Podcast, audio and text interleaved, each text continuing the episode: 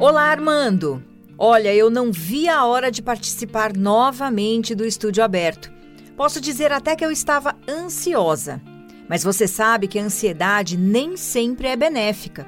Por isso, o Para Bem Viver de hoje traz como tema o distúrbio de ansiedade, quando este sentimento foge da normalidade e começa a atrapalhar nosso dia a dia. E para falar com propriedade sobre esse tema, nós vamos contar mais uma vez com a ajuda do psicólogo Vitor Franco. Vitor, seja muito bem-vindo. Olá, Armando. Olá, Núria. Olá, caros ouvintes do programa Estúdio Aberto. Salve Maria Imaculada. É com grande alegria que eu volto aqui estar com vocês para somar, para fazer conhecer, conhecida a psicologia e faremos o que for possível então para a maior glória de Deus e também por amor a Nossa Senhora.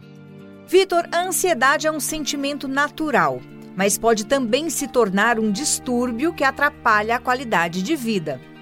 Me fala uma coisa: quando a ansiedade deixa de ser algo natural e passa a ser prejudicial? Olha, essa pergunta me faz ter uma resposta um tanto interessante, até mesmo engraçada, talvez. Imaginemos um carro acelerado. Está parado, mas ele está em movimento, está se mexendo bastante. É fato que nós conhecemos aquele famoso Fiat 147. Pois bem, eu começo daí.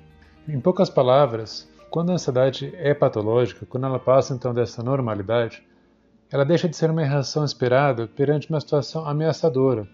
Então, aquela que há possibilidade de fuga ou de enfrentamento. Então, é um mecanismo de sobrevivência. Então, se a ansiedade é patológica, temos que ela passe a ser disfuncional causando mais prejuízos sociofuncionais e ou sofrimentos importantes para o indivíduo. Então, logo merece a intervenção médica e psicológica. Então, nós temos aí que essa ansiedade patológica ela se manifesta de forma cotidiana, na vida, de forma acentuada na vida do indivíduo, com prejuízos concretos no setor social, afetivo, profissional. Então, assim, a pessoa própria vê que aquilo está muito exacerbado e outras pessoas também podem falar para ela, ela: olha, Fulano, você está muito diferente, você está irritado, você está assim.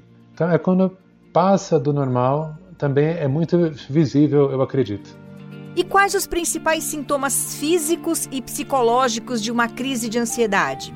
Uma pergunta muito boa, porque nós devemos sim nos atentar aos sintomas físicos e, e também aos psicológicos. Entre os físicos, nós temos aquele da taquicardia. O que seria a taquicardia? É quando o coração bate muito rápido, bate muito forte, de forma desordenada. A sudorese, aquele suor excessivo, uma tontura, uma cólica, náusea, falta de ar. Também a gente pode pensar nos sintomas psíquicos, a inquietação, a irritabilidade, sobressalto, a insegurança, a insônia, dificuldade de concentração, sensação de estranheza, etc. Mas para resumirmos esses sintomas, a gente pode pensar que o medo, como também a excessiva preocupação, né, ambos excessivos, que caracterizam de fato a ansiedade. A ansiedade ali tem vários tipos, tem desde ansiedades de exposição social, de animais, de situações, de eventos, enfim, há vários tipos também. Mas todas ali vai ter uma grande pitada, a gente pode falar, de medo e de preocupação. Vitor, talvez muitos ouvintes tenham essa dúvida. Como a terapia clínica pode auxiliar pessoas que sofrem com distúrbios de ansiedade? Primeiramente, devemos estar cientes que não será apenas a medicação que salvará o paciente, o que irá ajudá-lo a curar, mas sim um conjunto de coisas. Comece justamente falando da medicação, por ela ser uma muleta necessária em casos mais graves, mas talvez não seja esta a regra para todos os casos. Pois bem, é necessário que o psicoterapeuta se atente aos conflitos de quem ele atende, para que assim se dirija às causas e busque com seu serviço desfazer tantos nós que prendem o indivíduo, ou seja, atentar-se às causas dos problemas. Também considero, na psicologia tomista, a aquisição de virtudes fundamental para que o paciente tenha uma melhor qualidade de vida, seja em qualquer área de sua vida sua espiritualidade, família, trabalho, relações, lazer, etc.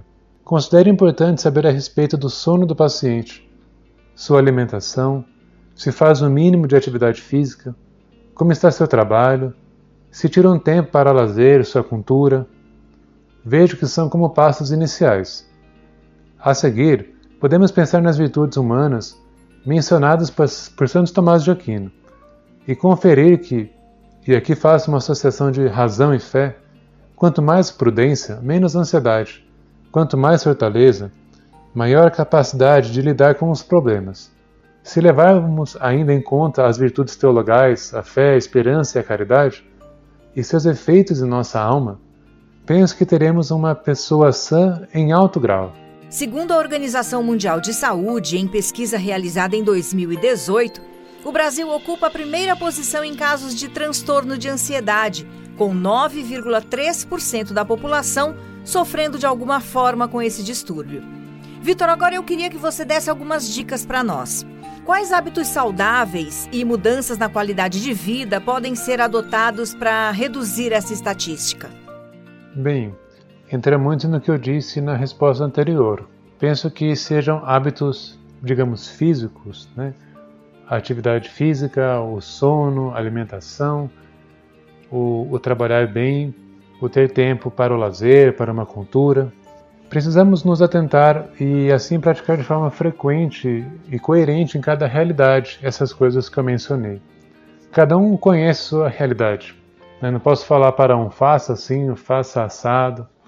Cada um ali precisa encontrar a, a sua medida, né? de forma que se torne a rotina de cada um como uma luva, nem muito flexível, nem muito frouxa e nem muito apertada.